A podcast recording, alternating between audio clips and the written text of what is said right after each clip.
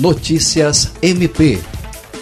o Colégio de Procuradores de Justiça do Ministério Público do Estado do Acre aprovou nesta terça-feira, dia 30, durante sessão histórica, a primeira do colegiado realizada por videoconferência, o Código de Atribuições das Unidades Ministeriais, ato normativo que vai unificar todas as resoluções já existentes e dirimir os conflitos de competências. A sessão foi presidida pela Procuradora-Geral de Justiça Justiça Cátia Rejane de Araújo Rodrigues. Foram referendados os atos administrativos da Procuradoria-Geral de Justiça que instituíram o plenário virtual no âmbito do Colégio de Procuradores de Justiça e a modalidade de teletrabalho ou home office para servidores, ambos aprovadas à unanimidade. Os membros do Colégio de Procuradores de Justiça referendaram por aclamação as indicações dos nomes dos promotores de justiça Justiça Leandro Portela para o cargo de ouvidor geral e Teotônio Rodrigues para o cargo de ouvidor geral substituto,